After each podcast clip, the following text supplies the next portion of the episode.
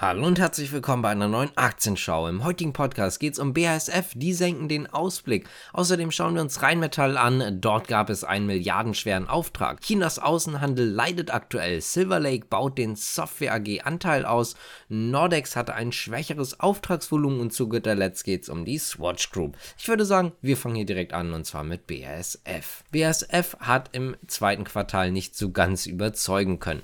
Der Umsatz ist zumindest laut den vorgelegten, also den Eckzahlen, das sind noch nicht die finalen Zahlen, aber trotzdem laut diesen Zahlen ist der Umsatz gefallen und zwar um rund ein Viertel auf 17,31 Milliarden Euro. Das EBIT vor Sondereinflüssen liegt bei 1,007 Milliarden Euro. Das ist ein Rückgang von 57 Prozent. Im Gesamtjahr hat man jetzt seinen Ausblick auch verändert bzw. gesenkt. Man geht jetzt von einem Umsatz zwischen 73 und 76 Milliarden Euro aus. Bisher ist man von 84 bis 87 Milliarden Euro ausgegangen. Das EBIT vor Sondereinflüssen soll nun zwischen 4 und 4,4 Milliarden Euro liegen. Vorher ist man von 4,8 bis 5,4 Milliarden Euro ausgegangen. Kommen wir zu Rheinmetall, denn dort gibt es einen neuen Großauftrag der Bundeswehr und zwar was 120 mm Panzermunition angeht. Es gab schon vorher einen Vertrag, nun wurde der Vertrag nochmal erweitert und zwar geht es um die Lieferung von Panzermunition, wie gerade schon erwähnt, 120 mm bis bis Ende 2030 und dazu gab es jetzt ein neues Volumen und zwar in Höhe von 4 Milliarden Euro. Übrigens zum vorherigen Umfang machte man aktuell zumindest keine Angaben. Der Rahmenvertrag sieht im Übrigen sowohl die Lieferung für die deutsche Bundeswehr vor, als auch eben Lieferung an die Ukraine. Gehen wir mal rüber nach China und zwar zum Außenhandel. Der ist nämlich um mehr als 12% eingebrochen.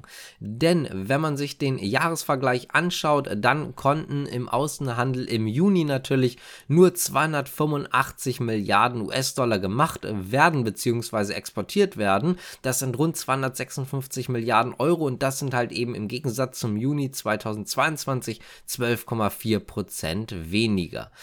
Importe gingen auch zurück und zwar um 6,8% auf 215 Milliarden US-Dollar. Übrigens, die Werte klingen jetzt erstmal hart, sind aber trotzdem besser als erwartet. Viele Analysten sind davon ausgegangen, dass man noch mehr verliert, beziehungsweise anders gesagt natürlich, dass man noch schwächer abschneidet, sowohl beim Import als auch beim Export. Besonders stark brach übrigens der Handel mit den USA ein, dort um 23,7 Prozent was jetzt die Exporte angeht. Die Exporte nach Deutschland sanken immerhin um 15 Prozent.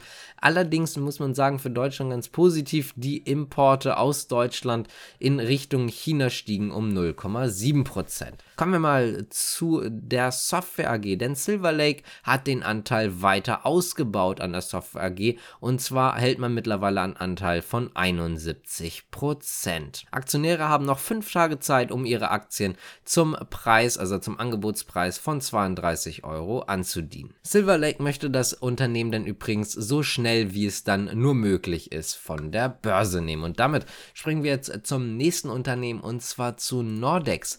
Denn man hatte im zweiten Quartal ein geringeres Auftragsvolumen. Insgesamt gab es im zweiten Quartal Aufträge über ein Volumen von 1,62 Gigawatt Leistung. Das sind 216 Megawatt weniger als noch im Vorjahreszeitraum. Der durchschnittliche durchschnittliche Verkaufspreis je Megawatt lag übrigens bei 0,89 Millionen Euro. Damit ist man im Gegensatz zu den Vormonaten stabil geblieben. Im Gegensatz zum Vorjahreszeitraum verbesserte sich der allerdings. Dort lag der Preis je Megawatt noch bei 0,79 Millionen Euro. Laut dem Vertriebsvorstand lief das zweite Quartal übrigens genauso wie erwartet. Swatch ist unser letztes Thema für heute und die Swatch Group konnte im ersten Halbjahr sehr stark wachsen.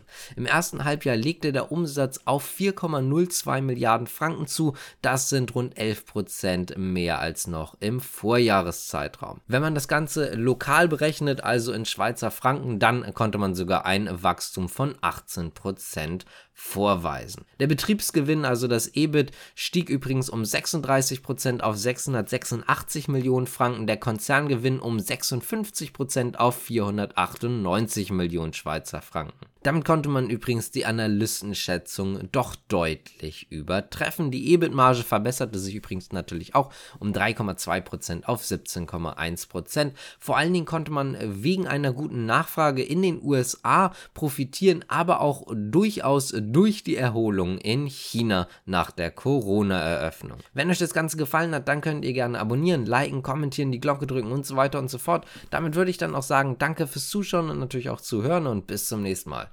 找